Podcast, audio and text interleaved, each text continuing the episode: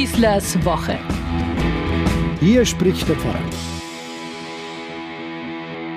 Wir brauchen ein neues Pfingsten, hat der Schauspieler und Kabarettist und bayerisches Uroriginal Ottfried Fischer mal gesagt. Damit sich da endlich mal was bewegt in der Kirche. Irgendwie haben die alle Angst vor Veränderungen, meint er.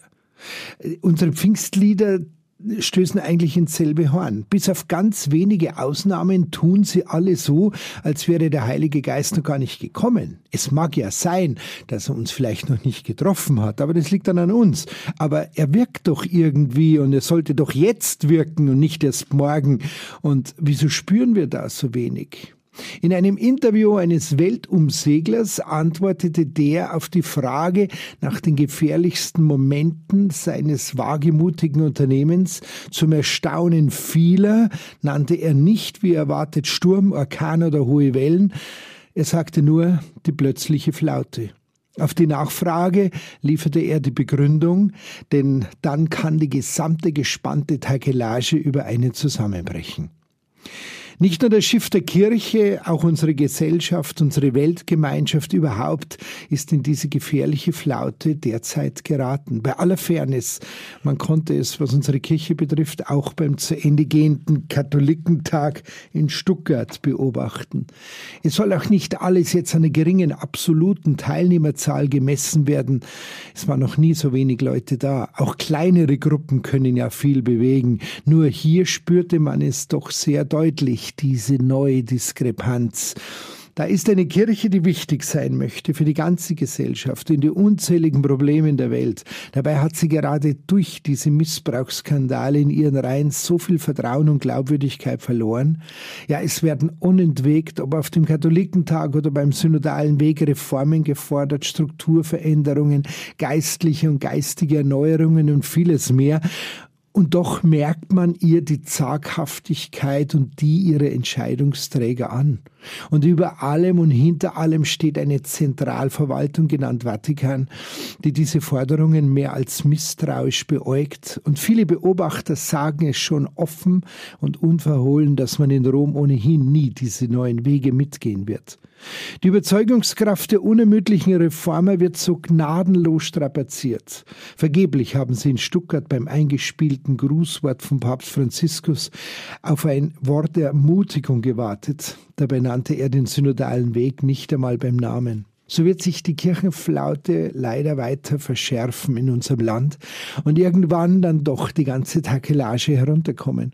Und das gerade jetzt, wo doch Kirche und ihre Stimme so wichtig wäre. Es müsste eine Stimme sein, die mitreißt, die begeistert, die Mut macht, die vor allem auf die unüberbietbare Verantwortung des Menschen verweist, die als Geschöpf von seinem Schöpfer bekommen hat. Es tobt ein Krieg in Europa. Kirche muss es unaufhörlich dagegen protestieren und die scheinbare Legalisierung von Tod und Gewalt bekämpfen. Corona, Flucht, Hunger, Klimakatastrophe, Elend auf der ganzen Erde. Man spürt, wie müde und fertig diese Welt ist. Und gerade das bräuchte, was Christus den mühseligen und beladenen doch verheißen hat. Trost, Hoffnung, Kraft und Stärke.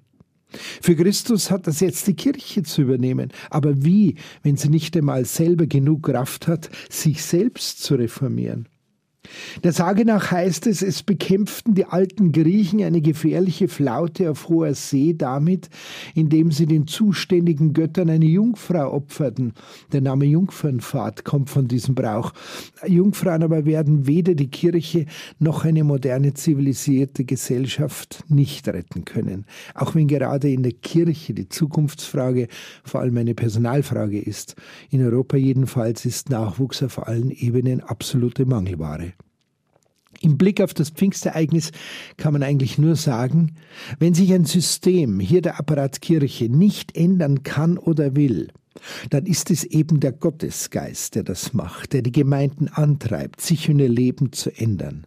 Denn, und das wird immer deutlicher, bei allen kirchlichen Veranstaltungen, nicht die Basis hat sich von der Spitze getrennt, sondern die Spitze hat sich vom Leben der Gemeinden abgehoben und steht jetzt weitgehend alleine da. Auch in Stuttgart hat man das irgendwie spüren können. Karl Rahner, der große Theologe mit prophetischen Gaben, hat einmal vom Sicheren des Wagnisses gesprochen. Das ist für ihn der Mut auf dem Weg zum Neuen und Unerprobten bis an die Grenze zu gehen. Die Zukunft will vom Menschen gestaltet, nicht verwaltet werden. Verwaltung bedeutet letztlich, sich von der Entwicklung von Zeit und Gesellschaft überrollen zu lassen. In Sachen Sexualmoral ist das schon lange geschehen. Die Kirche hatte schlichtweg zu oft versäumt, im Geist Jesu und seines Evangeliums gestaltend und menschenfreundlich einzugreifen. Denn eines ist sicher, wo der Geist Gottes weht, wird es keine allgemeinen Lösungen geben. Vieles wird in vielen Gemeinden ausprobiert werden müssen, immer im Blick auf Jesus Christus und auf das, was die Kirche unter dieser Vorgabe sein müsste und sein könnte, nämlich eine echte Hoffnungsgemeinschaft.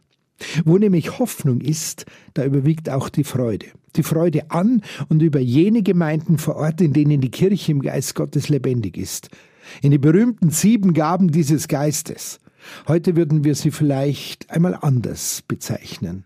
Zivilcourage, Gelassenheit, Achtsamkeit, Spiritualität, Staunen, Mitgefühl, aber und das immer vor allem Liebe.